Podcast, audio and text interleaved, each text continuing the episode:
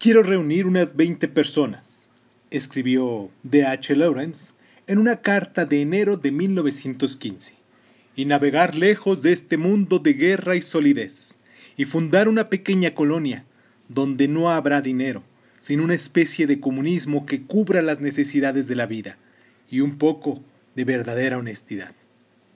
Al anhelar escapar a un lugar más sencillo y decente, el novelista sigue una larga tradición de visionarios y místicos, y no pocos excéntricos, que han soñado con mundos felices donde los defectos y debilidades de la humanidad se crucen y la esperanza se renueve.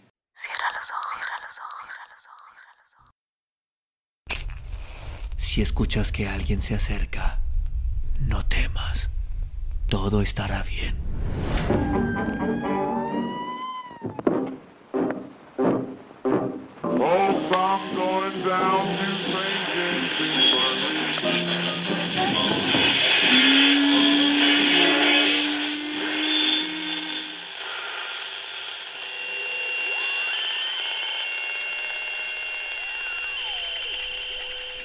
Estás escuchando, Crónica, Crónica, Crónica el lugar, el lugar donde, donde entra por tus oídos. Bienvenido. Sin las utopías de otras épocas, los hombres seguirían viviendo en cuevas, miserables y desnudos. De los sueños generosos nacen realidades benéficas. La utopía es el principio de todo progreso y el ensayo para un futuro mejor. Anatole France. Tales sueños de un paraíso terrenal, tales utopías, raramente han existido fuera de la mente de sus creadores. Y en la mayoría de los casos, eso es motivo de, de, alivio, no de pesar, como señaló Evelyn Round en su novela escrita durante la guerra, llamada Más banderas, que dice así, la mente humana parece muy inspirada cuando se trata de inventar horrores, pero cuando intenta inventar un paraíso, se muestra más paleta. En el siglo XX, en concreto, tentativas inmensamente ambiciosas e inmensamente erróneas también, de reformar la sociedad según parámetros ideológicos, confirmaron plenamente el pesimismo de Laud al exhibir la capacidad de la humanidad para transformar los sueños utópicos en pesadillas.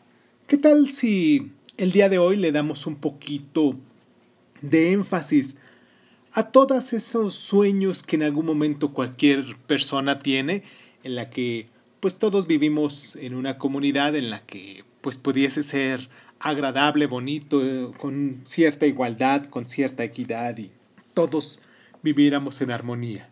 ¿Qué tal si hablamos del utopismo? Esto es Crónica Lunares. Yo soy Irving Sun y pues comenzamos, ¿no?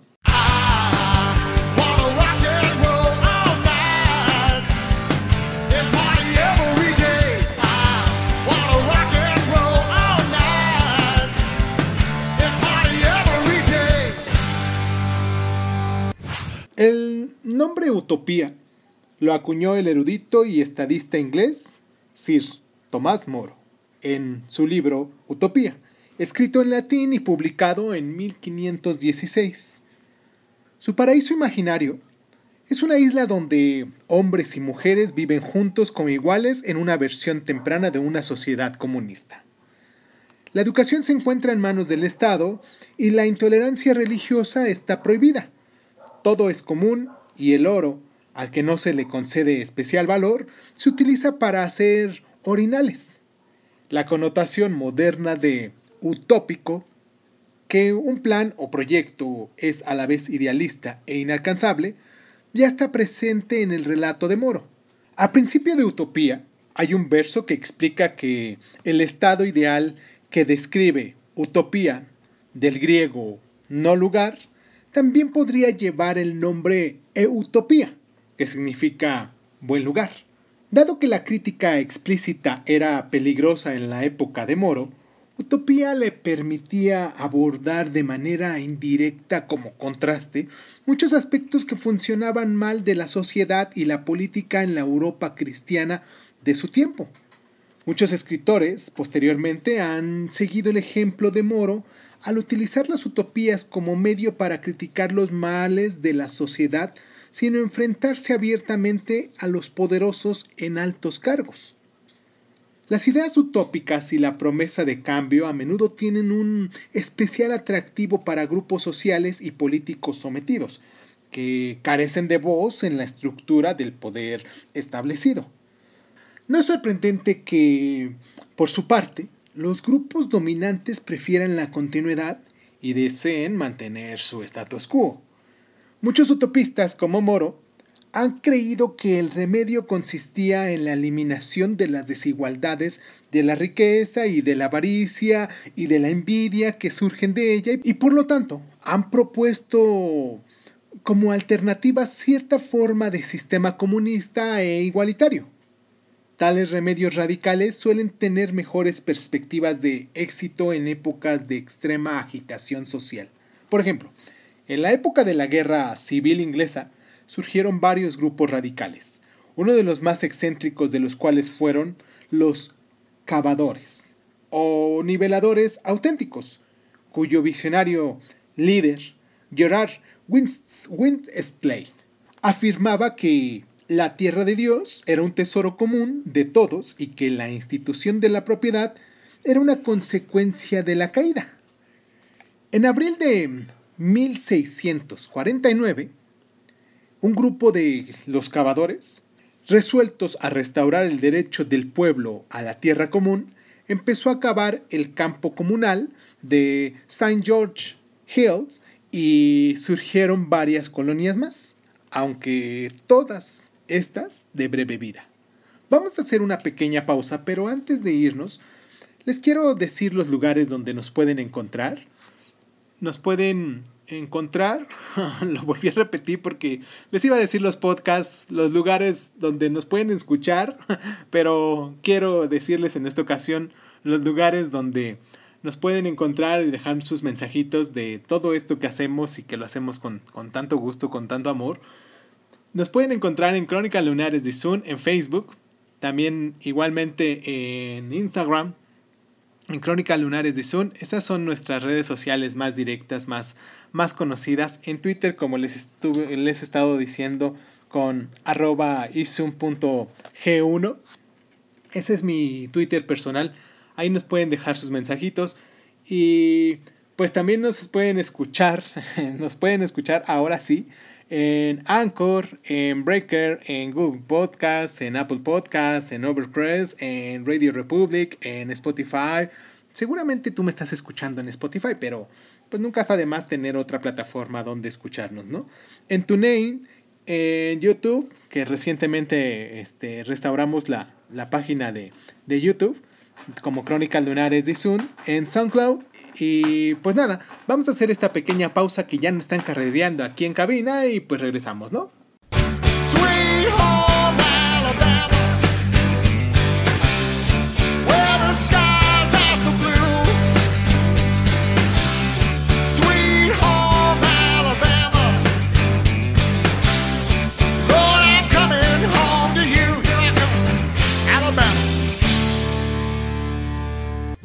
La disposición de asumir el utopismo y la posibilidad de mejora social han sido históricamente una brecha importante entre conservadores por un lado y socialistas y liberales por el otro.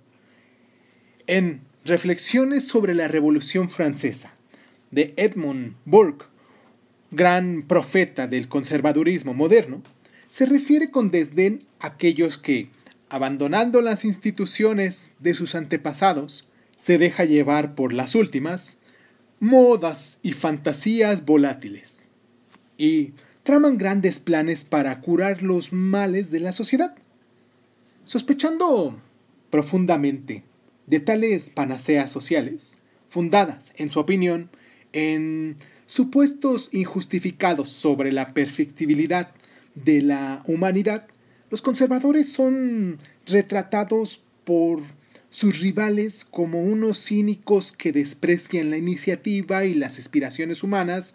Como respuesta, los conservadores apuntan las muchas veces que, como se constatan históricamente, el infierno se ha alcanzado por las carreteras pavimentadas de buenas intenciones. Como dijo el satirista estadounidense Ambrose Bryce en el Diccionario del Diablo, un conservador es un estadista enamorado de los males existentes, a diferencia del liberal que desea sustituirlos por otros.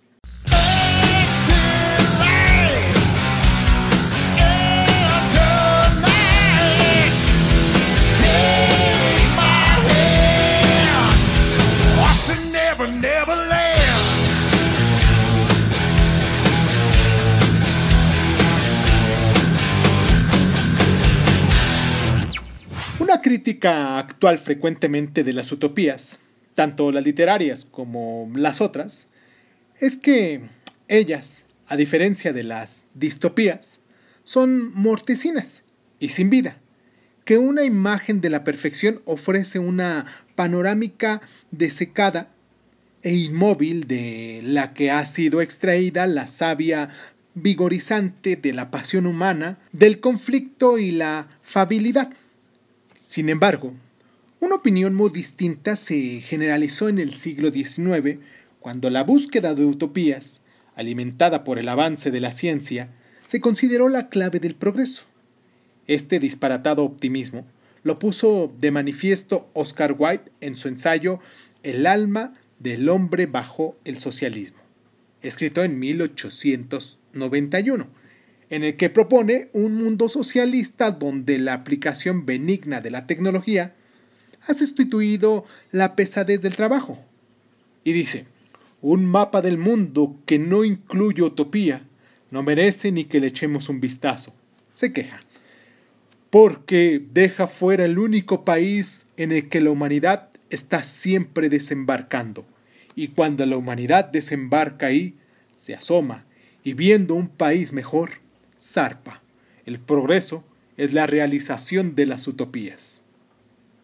Hacia finales de este siglo, sin embargo, una nota de alarma ante el implacable avance de la ciencia ya era audible reaccionando horrorizado a la visión tecnocrática del futuro ofrecida por el novelista estadounidense Edward Benjamin, que imaginó un mundo sin clases e igualitario. Aunque muy industrializado y burocrático, el artista y escritor inglés socialista William Morris propició un fuerte antídoto de noticias de ninguna parte, escrito en 1890 su idilio pastoral presenta un mundo en el que se ha restregado hasta limpiarse la mugre industrial y donde hombres y mujeres son libres e iguales. Estas señales de ansiedad se intensificaron en las primeras décadas del siglo XX, mientras que los optimistas victorianos soñaban con utopías igualitarias e inclusivas, los angustiados eduardianos concibieron utopías elitistas y exclusivas. Para el escritor de ciencia ficción H. G. Wells, el objetivo no era tanto construir un mundo mejor en el que la gente viviera, sino hacer una gente mejor que viviera en el mundo. Para calmar los temores de que el pueblo decente acabara abrumado por el pueblo del abismo, los cada vez más numerosos trabajadores pobres, surgían nuevas ciencias que parecían prometer soluciones inmediatas. El darwinismo social, una dañina perversión de la teoría de la evolución por la selección natural de Charles Darwin, proponía que las lecciones de la supervivencia de los más aptos se aplicara a las razas y las sociedades, en nombre de una mejora humana. Las medidas para la ayuda a quienes sufrían la pobreza o eran incapaces se criticaron como tentativas de corregir las desigualdades naturales de clase y riqueza y por tanto de interferir en la necesaria eliminación biológica de los elementos débiles e inútiles. Al mismo tiempo, la eugenesia prometía una forma activa de mejorar y purificar la raza humana, incluyendo medidas como la esterilización obligatoria. ¿Lo sabían todo eso? Vayamos a hacer esta pausa. Es una pequeña pausa, muy pequeña, y regresamos.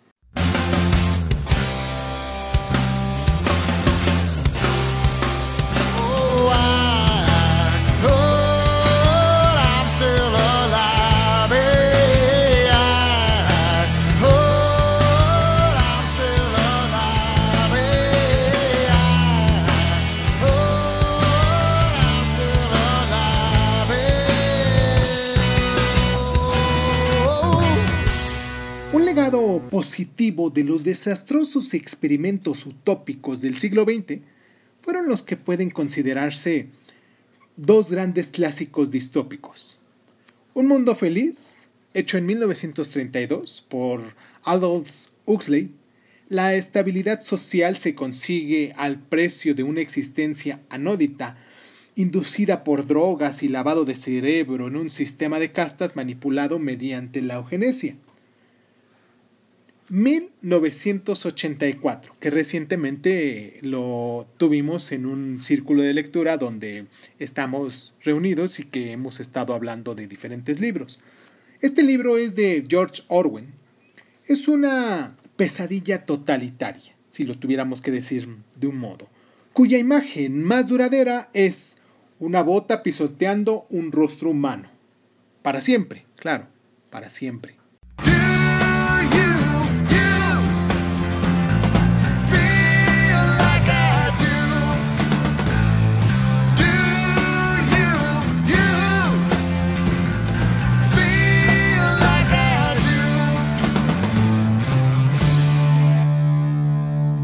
Creencia de que hasta el carácter humano estaba al alcance de la transformación utópica allanó el camino para los errores del siglo XX. El problema de los reinos del cielo en la tierra es que es posible que acabasen realizándose, escribió el analista británico Malcolm Muggeridge en 1968, y entonces su impostura quedará a la vista de todos. La verdad de este comentario ha sido cruelmente confirmada a lo largo del medio siglo precedente cuando las espantosas consecuencias de la eugenesia y la política racial se concretaron en la Alemania nazi. La utopía comunista de Marx y Engels se plasmó en la colectivización agrícola y en los gulags de la Rusia de Stalin.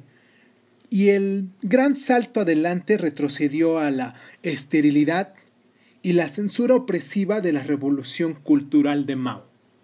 Aún hay ciertos países que siguen esa postura de utopías de un, mundo mejor relacionada con la forma sistemática de un gobierno comunista.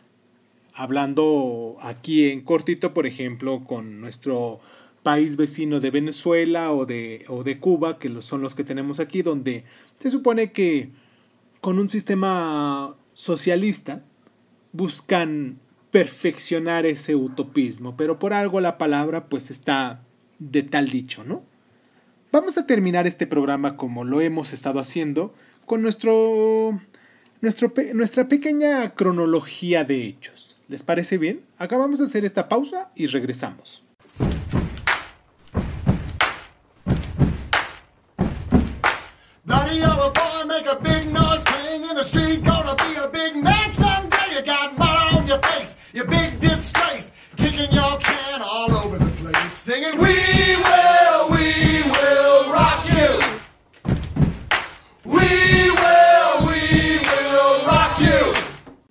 1516, Tomás Moro acuña el término utopía.